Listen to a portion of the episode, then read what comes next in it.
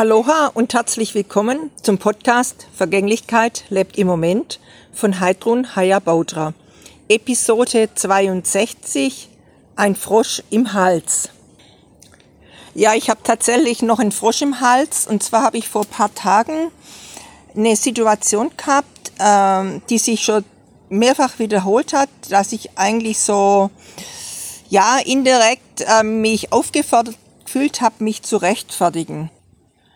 Und eben vor ein paar Tagen war mir es einfach zu blöde im wahrsten Sinne des Wortes und ich habe äh, nichts dazu gesagt. Tatsache war dann, dass ich bald drauf, als die Person weg war, äh, wirklich wie ein Kloß oder vielleicht ein Frosch im Hals hatte und beim Schlucker auch einen Schmerz verspürt habe.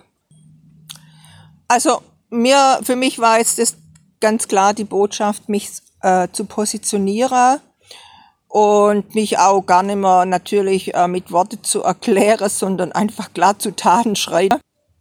Ja, und einfach mein Verhalten äh, entsprechend auszurichten, so wie es für mich angemessen ist.